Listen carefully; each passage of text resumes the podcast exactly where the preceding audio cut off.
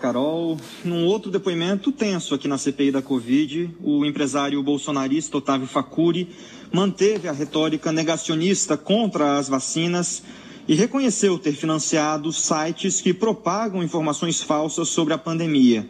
Facuri é vice-presidente do Instituto Força Brasil, cujo presidente, Coronel Elcio Bruno, tentou vender vacinas da Davat para o Ministério da Saúde.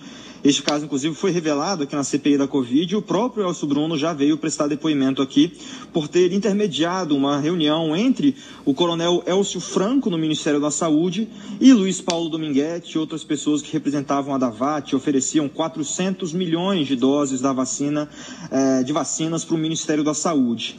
Nesse depoimento de hoje, o empresário confessou que foi o responsável por fazer um aporte inicial para o funcionamento do Instituto, que fazia publicações contra as vacinas e o uso de máscaras. O Instituto Força Brasil, eh, o Elcio já o tinha de forma informal.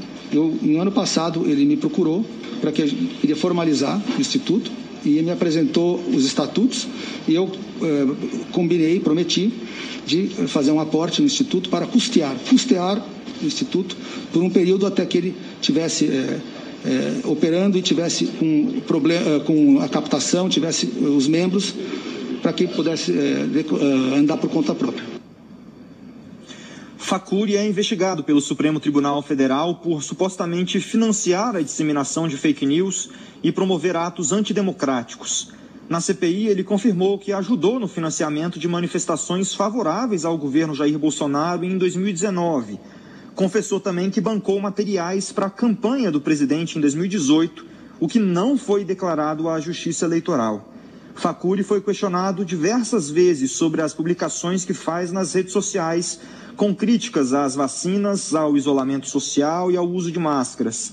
Em todos os casos, o empresário disse que as posições publicadas nas redes são resguardadas pela liberdade de expressão e opinião, o que gerou muitas críticas de senadores.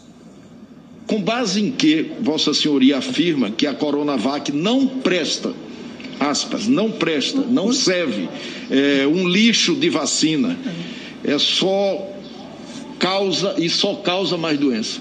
Essas que foram suas colocações. Com base, com base em quê? Com base em informações que, tava, que se eh, colocava na imprensa naquele momento. A Europa não estava aceitando a Coronavac e o número de internações de pessoas com, que tinham se vacinado com Coronavac estava subindo. E daí a conclusão de que a vacina não presta é um lixo É uma vacinal. conclusão pessoal baseada na minha liberdade de opinião. O empresário Otávio Facuri reforçou que não é médico e disse que as opiniões dele sobre a pandemia não devem ser seguidas pela população.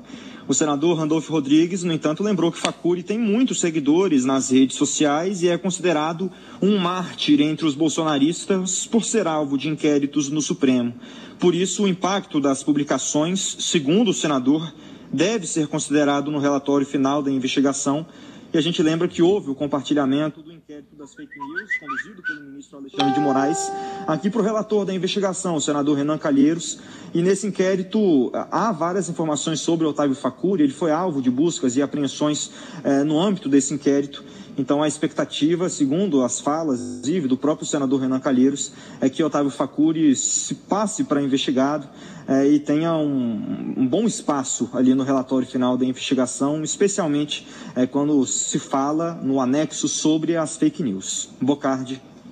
Conta mais para gente sobre o discurso do senador Contarato Pois é, logo no início da sessão, o senador Fabiano Contarato ocupou a presidência da CPI da Covid e mostrou uma publicação homofóbica de Facuri contra o próprio senador. No texto, o empresário comentava um erro de grafia que Contarato cometeu e escreveu o seguinte, abre aspas, o delegado, homossexual assumido, talvez estivesse pensando no perfume de alguma pessoa ali daquele plenário. Quem seria o perfumado que lhe cativou?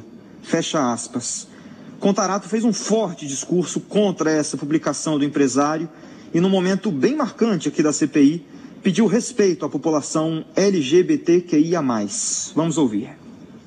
O senhor pode ter todo o dinheiro do mundo. Eu tenho minha vida modesta e com muito orgulho, cuidando da minha família, com orgulho com meu esposo, com os meus dois filhos, Gabriel de sete anos, Mariana que fez dois. Mas eles, eu quero que eles tenham a certeza de que eu lutei e vou continuar lutando para reduzir esse, essa desigualdade que há no Brasil.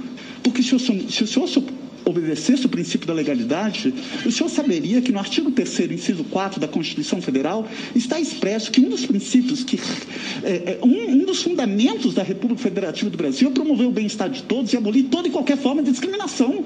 Toda e qualquer forma de discriminação. Logo depois do discurso, Bocardi, Facuri pediu desculpas, mas daquele jeito. Ele disse que tem amigos homossexuais e que se o senador tivesse se sentido ofendido, ele pediria desculpas, porque teria feito a publicação em um tom de brincadeira e que não queria ofender o senador. A pedido de Randolph, todas as publicações do empresário contra integrantes da CPI da Covid serão levadas ao Supremo Tribunal Federal, inclusive para integrar o Perdemos o contato. Agora sim, voltou. Agora sim. É, pode continuar, por favor.